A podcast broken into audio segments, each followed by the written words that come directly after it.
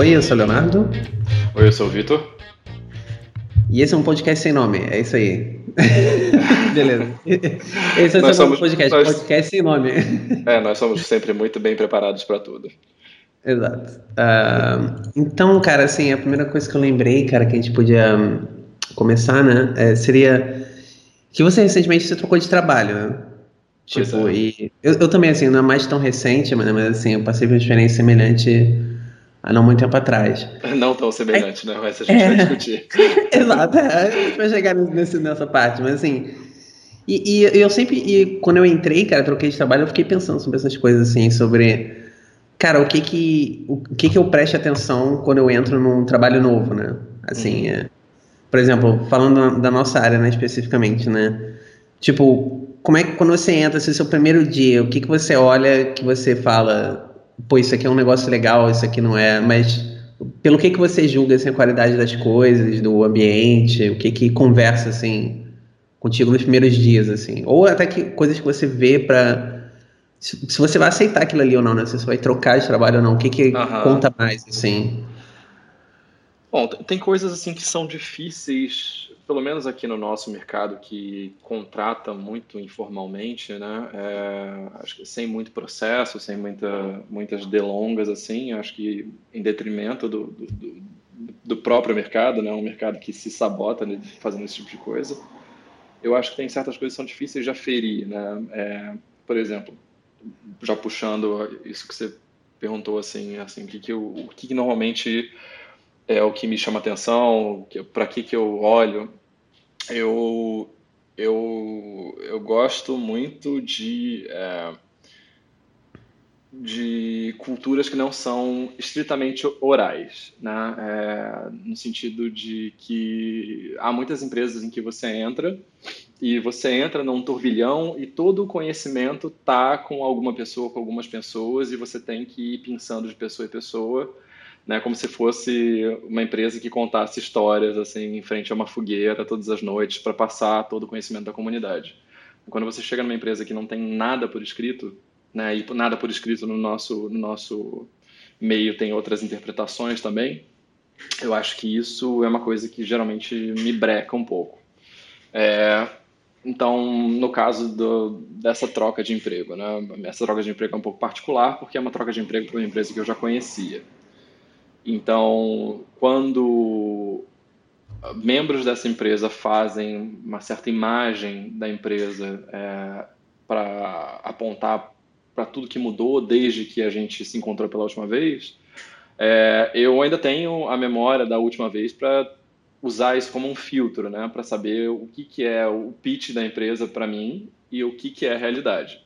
Então, quando confrontado com a realidade, eu vi que era exatamente o que eu esperava, né? Que havia um esforço de mudança ali, mas não, ainda não estava maduro como é, no mundo ideal eu gostaria que tivesse. Então, é, é, lá, existe ainda muito um foco em oralidade, né? Você não tem nada por escrito, não tem é, não tem teste, assim, muito muito a cultura de testes não é muito bem é, difundida, é, isso tem um pouco a ver também com a maturidade da própria equipe, mas como uma pessoa que vem sem o conhecimento do domínio, é, pelo jeito que as coisas funcionam, que acaba que essas tradições orais assim fazem com que as pessoas que adentram se assustam, se, a, se acostumam e passam a fazer parte dessa tradição, é, esqueçam desse processo inicial. Né? É, então você chega já com tarefas ou expectativas das pessoas é, que ignoram o fato de que não tem como você saber nada sobre aquilo que ela está falando. Né? Então, você tem que fazer o papel de do, do neófito mesmo, né? de fazer perguntas idiotas e tudo mais. Então, raramente a gente encontra, você pode até falar sobre isso aí no seu caso, uma empresa que seja madura uhum. nesse aspecto, né? de você chegar e saber para onde olhar para começar a, a, fazer um mapa assim do, do, do ambiente, né? um, mapa não baseado na interpessoalidade. Eu tive assim uma, uma experiência um pouco talvez extrema, contrária, que assim, quando eu cheguei, cara, os caras tinham, por exemplo, muita coisa por escrito, sabe? Mas era, cara, tanta coisa, mas tanta coisa que você chegou um ponto que você chega até ficar meio perdido, uhum. sabe? Tipo assim, você tem. Porque, isso, isso é um, ponto também, porque eu acho que tem que, tem que também haver um filtro assim sobre tipo o que que você você quer documentar, né? E, e o mais importante assim, o que que você consegue manter atualizado também. Uhum. Isso é um outro negócio também, porque às vezes as pessoas entram numa rampage de documentação, sabe? De querer, caraca, vou criar uma coisinha ali, sei lá, uma rotininha ali que vai rodar uma vez a cada 30 anos, é uma coisa totalmente relevante, ou talvez nem rode mais, o cara só tá testando, o cara vai lá e começa a documentar que nem um maluco, sabe? Uhum. E depois no final passa, sei lá, uma semana, as pessoas viram que nem era aquilo, uhum. aí chega aquela documentação lá, sabe, pra nada, aí você entra numa wiki e tem sei lá, cara, um milhão de, de páginas, sabe? Uhum. E você não consegue filtrar visualmente também o que, que é relevante e o que, que não é. É legal, assim, eu, eu, prefiro talvez isso do que você não ter nada, né? Sem uhum. dúvida, porque uhum. Pelo menos você tem alguma coisa para buscar, mas às vezes que, acho que tem que ter um, um, um, balanceamento, assim, né, e tal, porque eu vejo muita gente, pelo menos assim, lá eu vejo muita gente criando, né, coisas na documentação, as mais importantes são mantidas, óbvio, mas é difícil você, você fazer a manutenção numa, numa uma base assim grande, cara, de documentação. Assim, é muito trabalho, né? É. Então você tá é. sempre ali no dia a dia fazendo tudo. E eu, eu particularmente, assim, muitas vezes eu, cara, eu esqueço que existe a documentação para determinadas coisas que eu tô fazendo, cara. Tipo, às vezes você tá no meio de um, de um projeto, alguma coisa assim, você tá fazendo 15 coisas ao mesmo tempo. Cara, como é que você vai lembrar lá no meio que tem uma coisinha ali que tem uma, uma documentação e tal? Eu acho que um fator negativo é que as, as ferramentas são descentralizadas uhum. lá. Então, tipo, por exemplo, você tem Gira, você tem Confluence para doc, aí o pessoal usa o GitHub, mas não usa as issues do GitHub, as, é, as, os tickets, né, as tarefas elas são controladas num, num, num Gira, sabe? Então, fica aquela coisa assim, você tem três lugares, sabe? Eu, eu acho que isso, que isso é, acaba atrapalhando um pouco assim tal. Por mais que cada ferramenta tenha suas vantagens, né, desvantagens, mas fica esse ciclo assim de você ter que ficar pulando, sabe, de coisa em coisa e tal. Acho que quando, tudo fica num lugar só, facilita bastante, cara, de manter essas coisas, assim. Eu, eu particularmente prefiro, assim. É, é, não, realmente. É, às vezes, né, acho que uma, uma empresa que amadurece e tal, é, talvez ela tenha que ter um, um período em que ela poucas têm né, essa perspectiva, mas que ela tenha gente focada nisso, né, em criar uma, uma coesão nisso tudo, né, ter gente especializada em documentação. É, especialmente em onboarding, né, você trazer gente nova e apresentar um caminho que seja um caminho é, o menos caótico possível, né, para a pessoa começar a executar as tarefas dela. E eu acho que realmente eu, eu vejo algumas empresas gringas fazendo isso, tipo Stripe e tal, mas talvez isso dependa muito não só de você ter uma maturidade organizacional, mas você ter uma quantidade de recursos, né, que dê para para você priorizar isso no mesmo grau que você prioriza a implementação de features, o pessoal da engenharia, né? É, isso, isso para mim foi um choque, assim, cara, em termos de diferença de mercado, assim, tal. Eu vi que uh, aqui, pelo menos, o cara, pô, você chega no lugar, o cara já tem uma VM, né? e, e você põe a VM e a VM realmente está atualizada, sabe? Uhum. Tipo, isso é uma coisa que, que realmente tem que ter alguém para manter, cara, porque uhum. você vê a quantidade de releases que tem de VM, né? Os caras, pelo menos lá, os caras atualizam a VM o tempo todo, cara. Toda hora tem uma versão nova, sabe, de uma VM para você baixar, atualizar e atualiza automático, né? Ou seja, já tem tá tudo automatizado e tal. Mas você vê que, cara, é muito trabalho de infra, assim. É, é pô, para você ter um, um se você tem um ambiente muito simples, né, acho que dá para você, né, passar impune, né, com isso, mas quando começa a crescer um pouquinho, cara, nossa, é muito difícil manter, cara, atualizado é, tudo. É, você tem que ter uma dedicação, né, não, não tem como... É, muito trabalho. Assim, né? À medida que so, sobra tempo, né? nunca sobra tempo. É, muito trabalho, cara, é muito, sei lá, muito difícil, assim, e isso é uma coisa que eu não tinha tido contato antes, assim, um, um setor de infra, né, é, mais assim dedicado, né? Um pessoal totalmente especializado nisso, né? Não só em infra de, de, de montar ambiente e tal, mas é, automatizar tudo isso, né? Todo o DevOps da coisa, assim, tal. É muito legal ter isso, ter isso pronto, assim, tal. E vocês lá, essa parte das, das, das VMs e tal, é, é, tudo Vagrant ou já estão usando Docker? Como é que é? Não, lá é tudo Vagrant, cara. Uhum. Lá é tudo Vagrant. Lá agora entrou um, um eu vi que entrou um pessoal novo e tal, o pessoal tem conversado em, em atualiza, já estão trocando algumas coisas, né? Acho que recentemente eles colocaram aquela um, que eu não conhecia e tal, tal de Flynn, você já viu? Não é, conheço, também não. É, eu também não conhecia. É, é basicamente um. Como se fosse um, um GitHub private, né? Sei. Você consegue dar deploy com, com push e, e tal. É, é muito interessante. É, não sei. Não sei. Comecei a usar hoje. Esse foi o meu primeiro dia. não sei ainda, mas é, é, é, bem interessante assim e tal. Porque melhorou muito. Porque a gente tá usando um é, ainda usa, né, na verdade, né, mas é, era tudo feito via Jenkins, né, e tal. Uhum. Mas, pô, cara, a interface do Jenkins, assim, de web, né, é muito esquisita, assim. Tipo, eu particularmente acho bem esquisito, assim. Acho que eu não agora tem uma versão que, que acho maneiro, cara. É, não, agora tem uma versão nova e tal, mas ainda não tem todas as features, né? Então é aquilo, ou você usa a versão nova que não tem tudo, né? Ou você usa a versão velha que funciona, assim, tipo... Mas o, esse é melhor para mim, pelo menos eu acho que é command line tudo, né? Você dá um push, tá bem. Pô, é muito, muito fácil, né, cara? Acho que pra quem é dev, assim, mais fácil. Pra pessoal de, de, de QA já não. Já é meio assim, né? Tipo, o cara vai lá na linha de comando, nem todos, né, vão, né?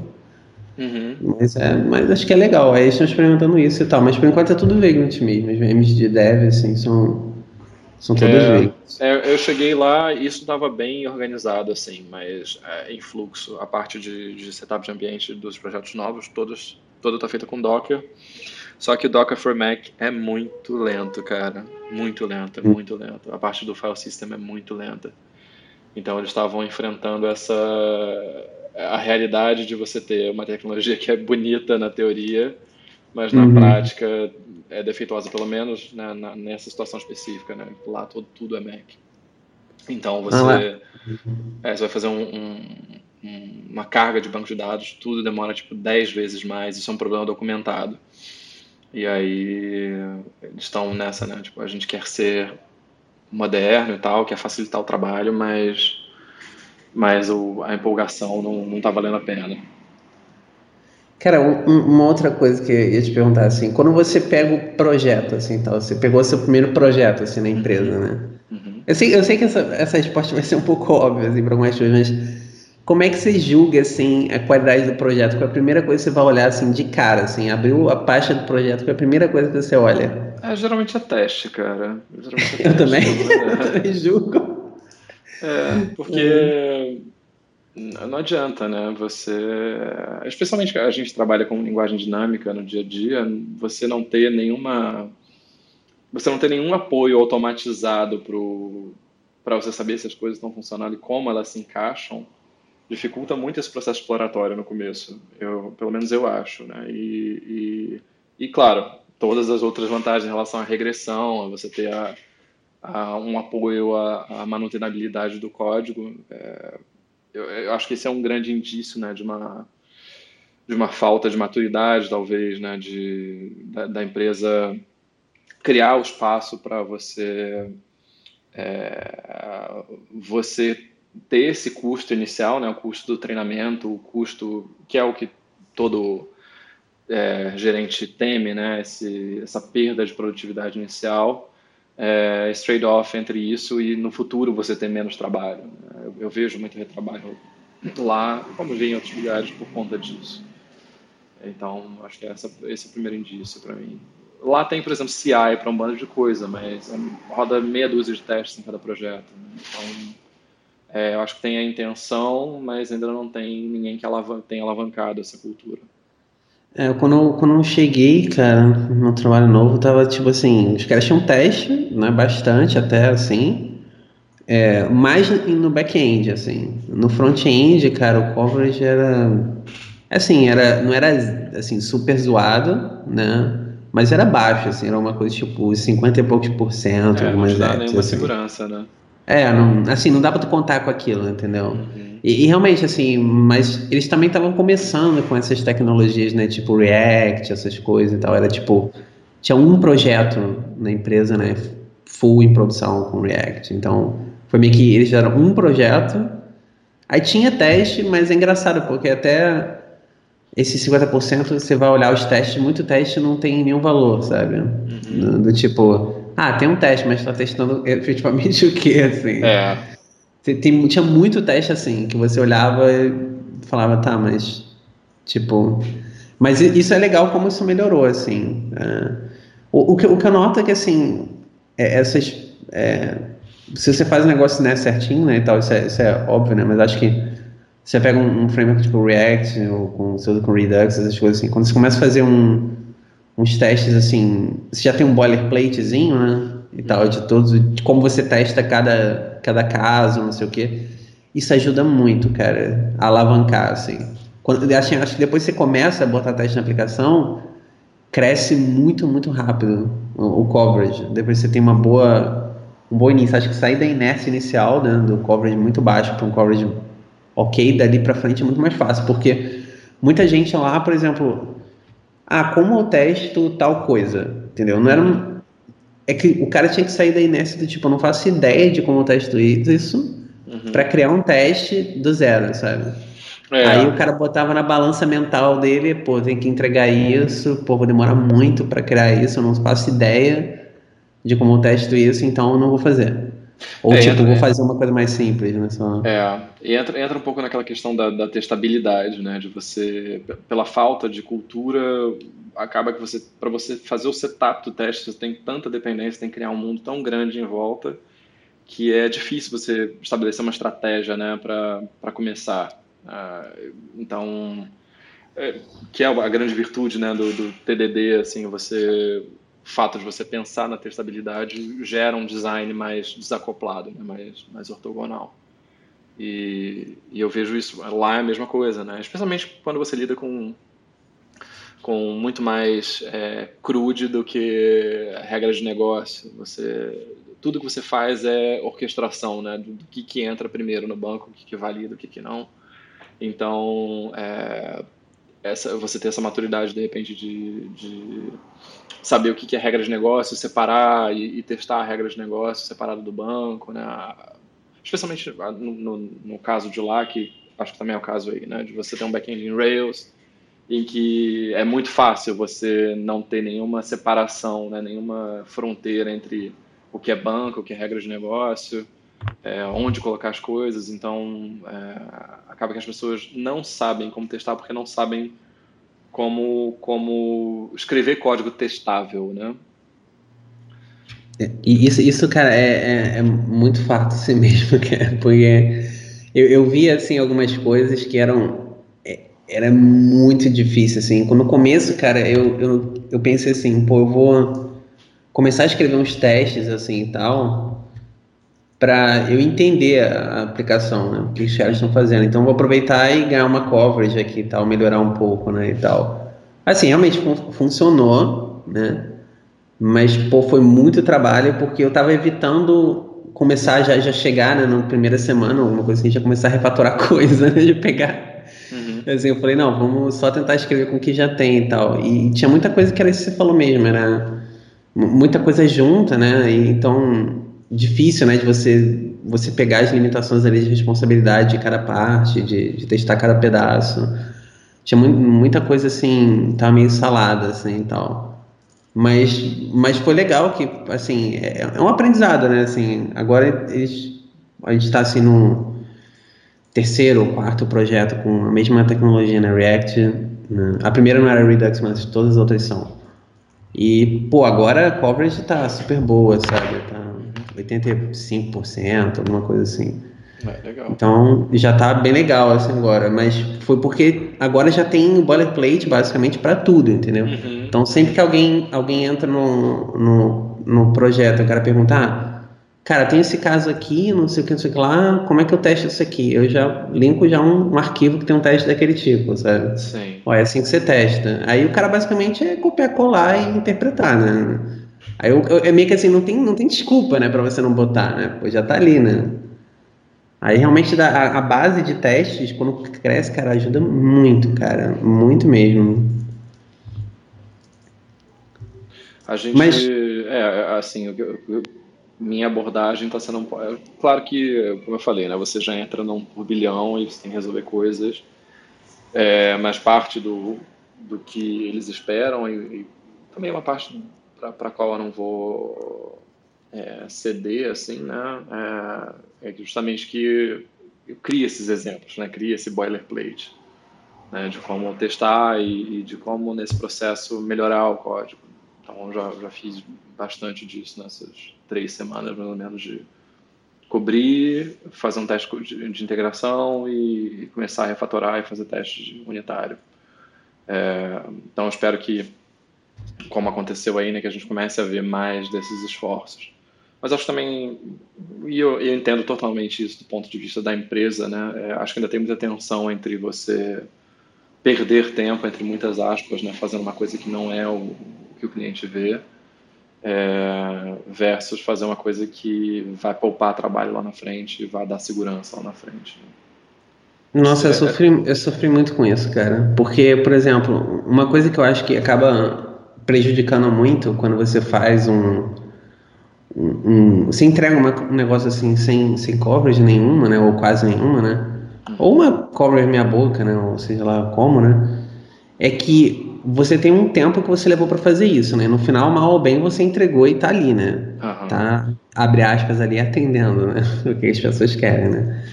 E assim, ninguém tá vendo o que tá por baixo, né? Então, por exemplo, se aquele cara levou, sei lá, uma semana para fazer aquilo, aí depois você tem que dar uma estimativa de um projeto semelhante, ou um pouco maior, um pouco menor que seja, mas e não bate, entendeu? Uhum. Aí você tem que é, é, ruim, porque você fica com esse histórico de estimativas com coisas que foram feitas não da forma correta, né? Sim, exatamente. E aí, para você explicar isso pro cara que tá. Não assim pro seu gerente técnico e tal, isso aí tudo bem, mas você acha que é pro CEO da empresa, por exemplo, né? Ah, esse projeto aqui era uma semana, mas agora é, é duas, sabe? Ou uma semana e meia, por quê, sabe? Aí é todo aquele velho debate, né? Do tipo que você falou, né? Tipo, ah, mas isso, isso é isso tá dando valor, né? Não tá. Aí, putz, cara, esses debates são, são imortais, né? Nunca é, vão morrer, né? É, assim, o, o sonho de todo, todo gerente é você apontar um, um paper, preferencialmente se for de uma aplicação, de uma Harvard Business Review, uma coisa assim que ele respeite, e é. diga objetivamente que fazer A levará a um B melhor, né? E a gente realmente não tem isso, né? É muito difícil, cara. Eu acho que a gente ainda tá longe, cara, de. Assim, a nível técnico, eu acho que isso já tá bem estabelecido no mercado, né, cara? Você tem que escrever coisas de qualidade, né? Você não pode. Tá bem mais profissional, eu acho. Mas do ponto de vista, assim, é... gerencial, assim, né?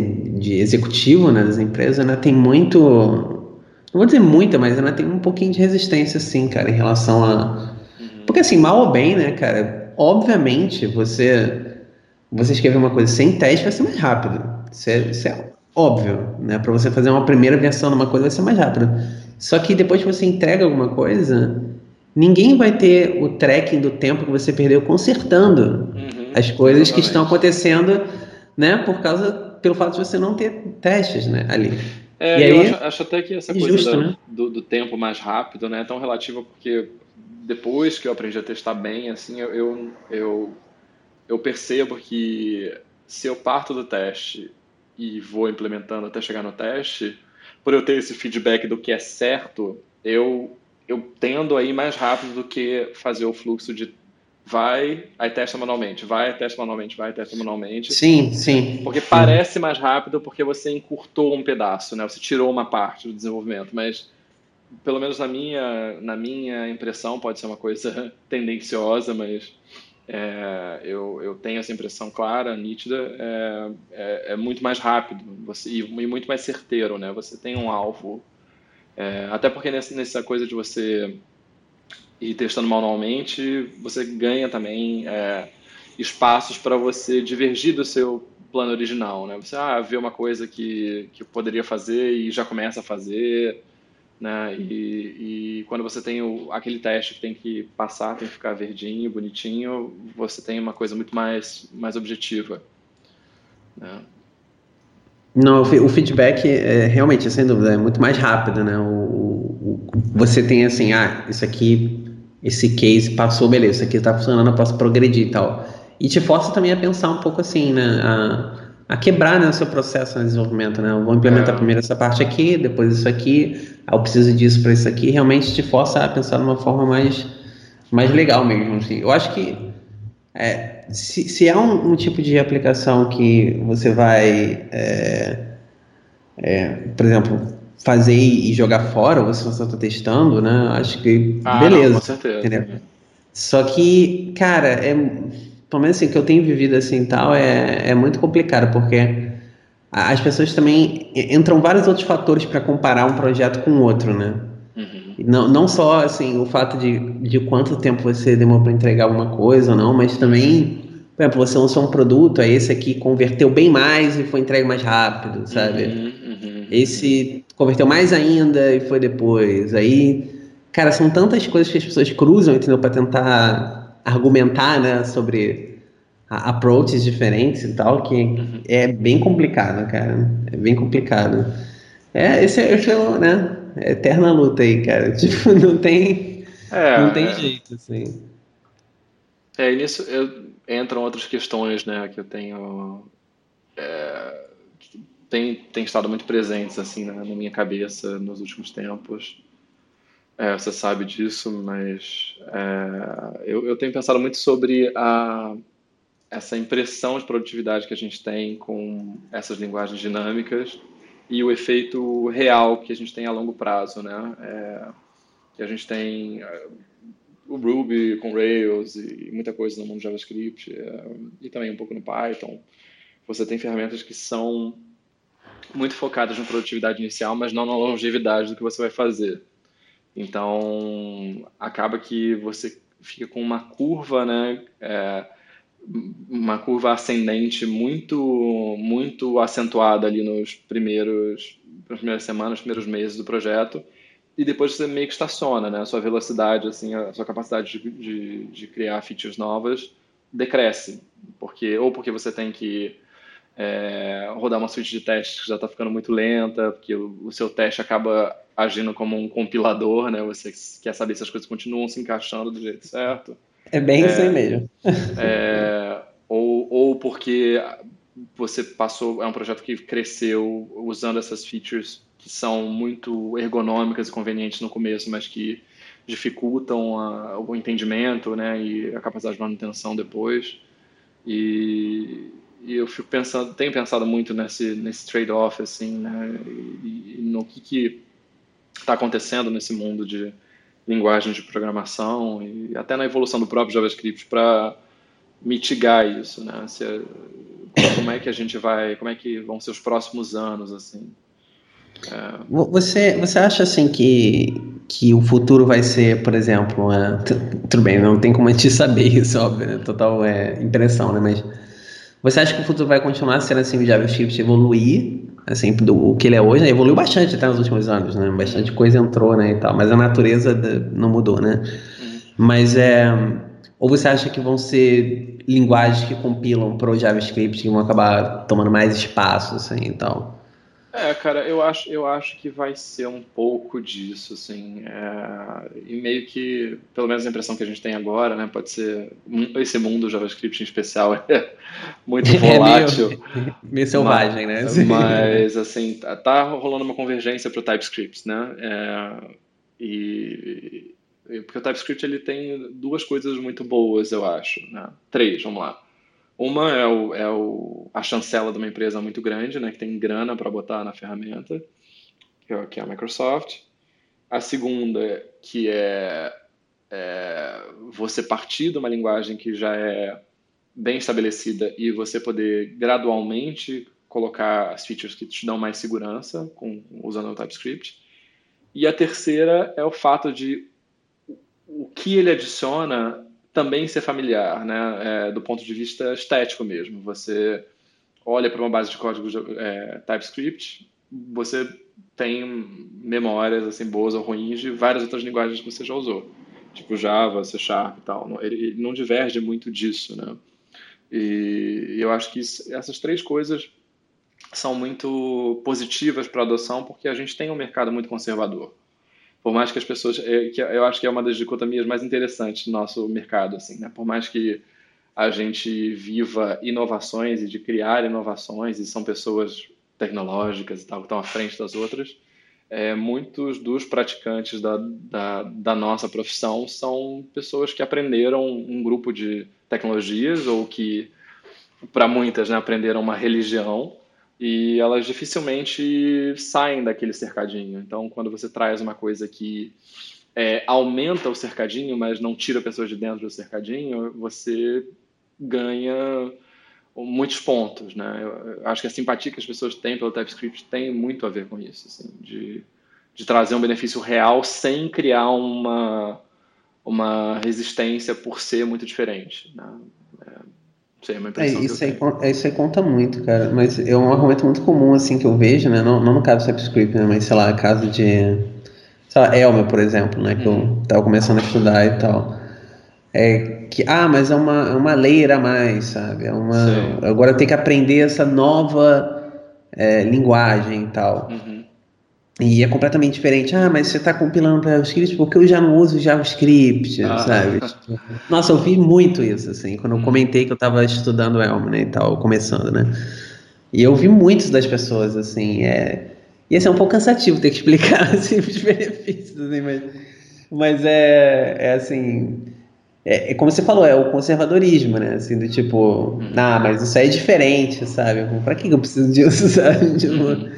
Já tem esse negócio aqui, funciona e, e, e é aí, entendeu? Mas é, isso, isso é engraçado mesmo, né? Como é que a gente, numa área que as coisas mudam tanto, né? A gente é muito conservador. Acho que talvez se, talvez a gente viva numa bolha, né? Não sei, talvez a gente veja muita coisa nova e uhum muitas pessoas, ou grande parte do mercado esteja nem aí, não sei. E é uma bolha dentro da bolha, né? Porque você é, trabalha numa é. startup que, assim, do ponto de vista do enterprise, está usando coisas muito modernas, né? Está usando React, está usando Rails mesmo, é uma coisa moderna ainda para quem está no mundo corporativo, né? Então, a gente tem esse privilégio, mas o, o, o, fa, o fato é que quando a gente chega num lugar privilegiado, né, as pessoas também têm as suas vacas sagradas é, essa questão da, da, de mais uma camada, é, eu acho que tem, claro, todo mundo tem que ter uma preocupação em fazer coisas que sejam é, que sejam em benefício real do projeto, né? Mais do que você ter uma curiosidade e, e, e querer, né, usar, a, no caso uma empresa, sobretudo, né, usar a empresa como um vetor para essa curiosidade. Mas o você tem que também ter a, mente aberta bastante para não rejeitar uma coisa justamente somente porque ela é diferente. Né? Então, uh, no caso do Elm, por exemplo, né, você tem uma série de benefícios que você pode citar e tudo isso é um, é um, um equilíbrio né? entre você perder um pouco, talvez, em, em, em simplicidade no seu toolset, né? De, no, no teu processo de compilação, no seu processo de build e tal, mas você ganhar, sei lá, menos erros ou erro nenhum no runtime, você ganhar um, um, compilador que realmente te ajude a implementar uma feature e refatorar, que isso, é uma coisa mágica, isso é, é, todo um outro assunto, cara, mas você... é, já, já, já, comecei a ver que é mágico mesmo. Pô, tipo... é, a gente, aqui a gente fica, tem muito ranço de Java e C Sharp e tal, mas um compilador é uma coisa boa pra caramba. É Não, assim, é, eu, acho, eu acho que, assim, eu, te, eu admito que eu tenho esse trauma, né, ah. e, e, isso me, me segurou por muito tempo, né, de, de ir para explorar outros horizontes, né, uhum. porque eu trabalhei muitos anos como Java e tal, e, e cara... Aquele tempo do Java, né? Você conhece, né? Aquela, aquele Java Enterprise raiz, né? Moleque, né? E era.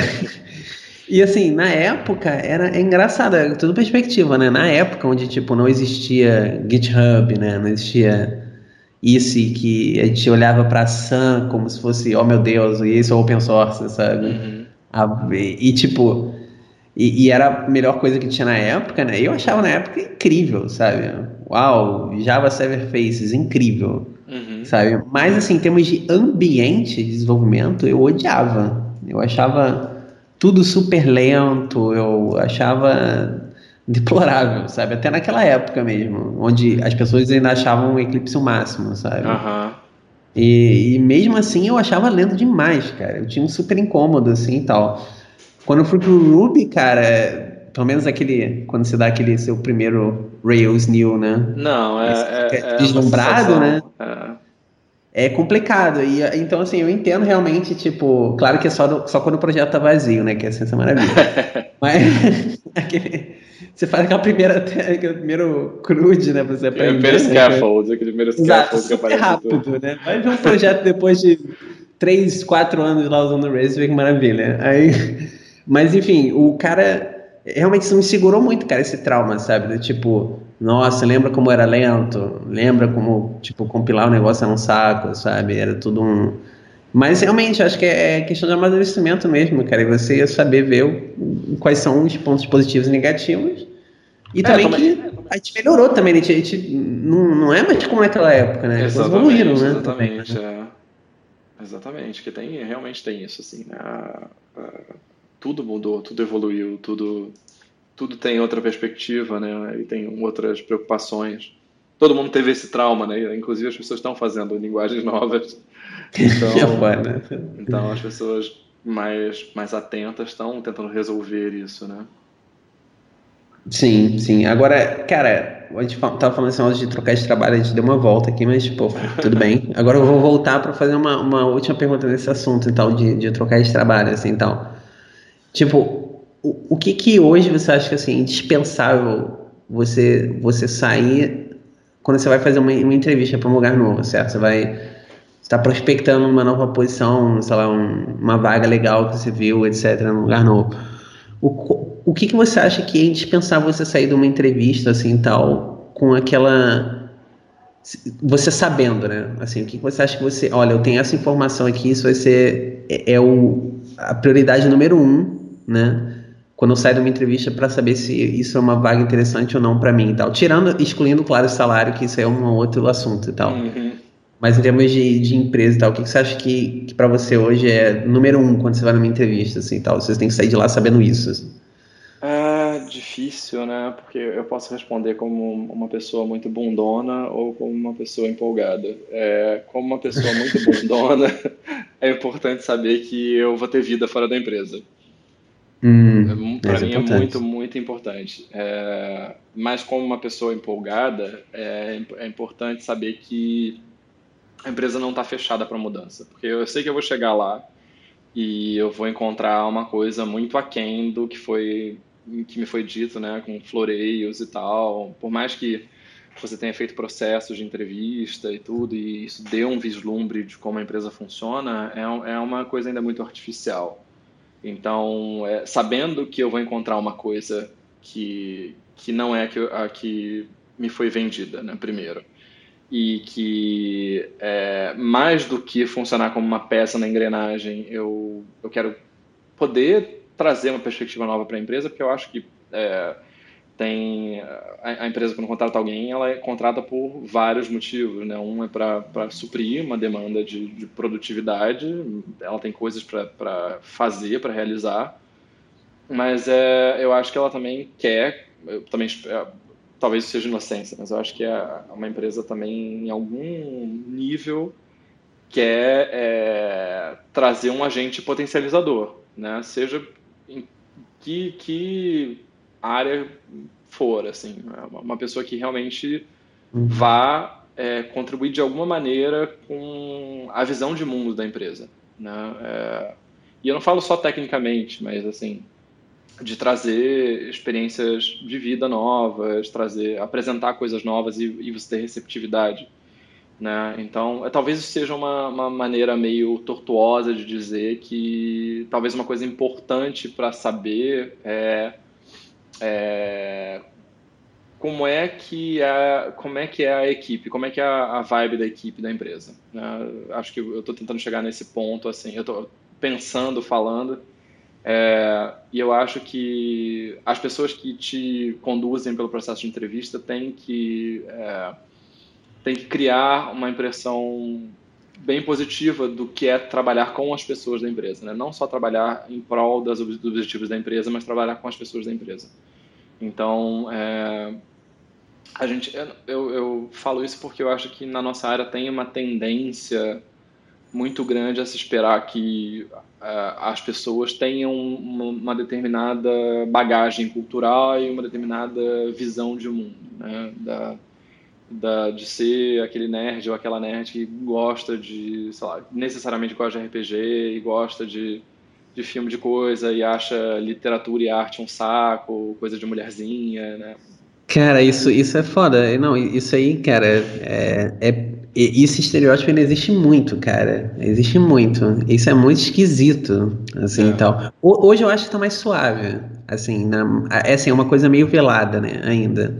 É. é mas, mas eu acho que ainda, ainda tem muito isso mesmo, cara, de, de... É um estereótipo mesmo, cara, meio escroto, assim, né, porque é aquela, é aquela... Em startup eu acho que isso é mais acentuado ainda, né, aquele... Do tipo, pô, cara, você não vai ficar aí beber uma cerveja aí com a gente aí, no... entendeu? Esse tipo de coisa, né? Uhum. E assim, é, é, para algumas pessoas é esquisito, cara. Tipo assim, pô, por quê, entendeu? Mas é, é um estereótipo reforçado ainda mesmo, cara. Eu acho que é isso. Nossa, é muito, muito mesmo. O, o que eu tava pensando assim é. Eu, eu cheguei num framework, framework, olha que eu tô usando, né? mais ou menos mental, assim, né? Do, pra esse tipo de coisa, assim, quando você vai numa entrevista e tal.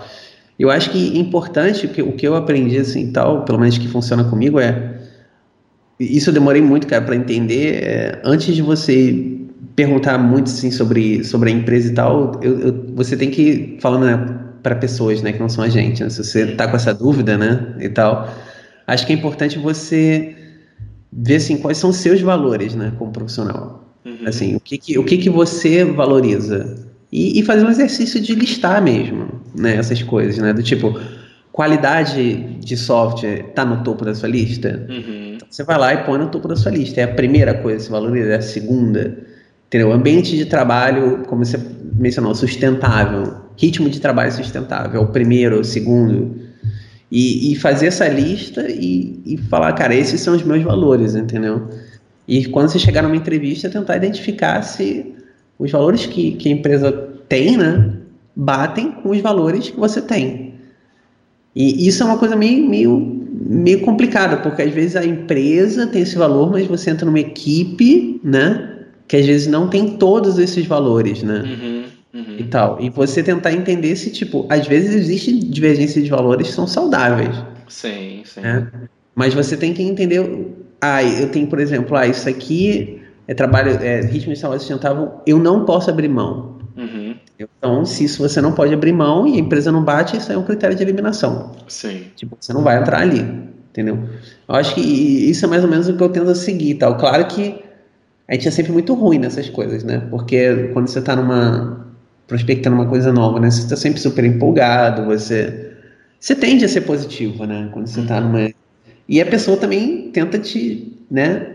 Ah, se você fala que você valoriza a qualidade, o cara vai só falar das coisas boas, sabe? Exatamente. É, é meio assim, né? É complicado mesmo. É difícil. É, é e, e, você, como você falou, né? Você entra empolgado tal, você quer acreditar, né?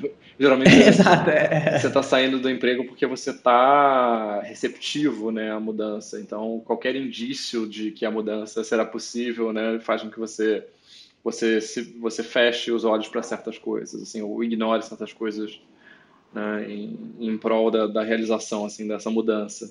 E é, eu acho, acho que você falou bem, assim, falou de uma maneira muito mais sucinta em relação a a, a, a,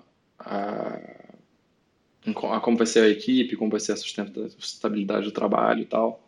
Eu acho que essas são as coisas importantes assim para mim. Você é, ter essa, essa a noção de como é o ritmo, né? E você ter a noção de como é a, a, a cultura de mudança da empresa, né? Se é uma mudança, se é uma empresa muito eh, afeita aos próprios jeitos de fazer as coisas, né? É, que, assim, vamos lá, eh, isso tudo também é relativo. Pode ser que o jeito de fazer seja ótimo e você vai aprender muita coisa, mas é, mas você tem que saber qual é esse jeito, né? Ter uma noção de como é esse jeito antes. E, e a, a outra coisa é você é, saber que você vai, vai poder ser um agente de mudança. Né? Eu acho que, pelo menos acho que para quando você quando você está num determinado ponto da sua carreira em que você tem uma certa senioridade, assim, já viu muita coisa, você entrar para só para escrever código e, e,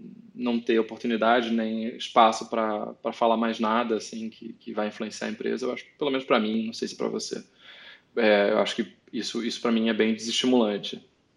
Não, é, é mas é, para mim eu tenho, hoje em dia, eu tô no meio termo, assim, tal, uhum. do, do tipo, eu ainda quero que a minha tarefa principal seja escrever código, uhum, certo? Uhum. E assim, se eu tiver que impactar alguma coisa na empresa, eu quero que seja nesse sentido, sabe? Ah, sim, tipo, sim, não, ou, eu, você. Entendeu? Porque hoje em dia, assim, eu acho que foi, foi isso que você falou mesmo, mas só confirmando assim que, que é quase inevitável, né? Quando você tem, como você falou, como você tem uma senioridade, quando você chega na empresa, é quase impossível você chegar para fazer uma função e você só fazer especificamente aquela função sem, né, é, como posso dizer assim, pegar outras responsabilidades ali, né? Uhum. Você acaba tendo que treinar outras pessoas, é, enfim, sempre tem mais coisa do que simplesmente você sentar ali, né, uhum. e escrever código e, e o dia inteiro, né? Uhum. Então, assim, é, eu acho isso, eu, eu, pelo menos eu tento, né, me pensar dessa forma, né, e tal, que hoje em dia eu vi que, assim, eu não tenho mais nenhuma ambição de pegar mais nada gerencial, nem nada assim. Gerencial é. do ponto de vista de pessoas e tal. Isso aí para mim é. É, até, até tô, tô, adorando isso, assim. Por enquanto não, ninguém me veio com mais nada além de, de trazer a experiência em código mesmo, né? a parte técnica. É, é, muito bom, cara.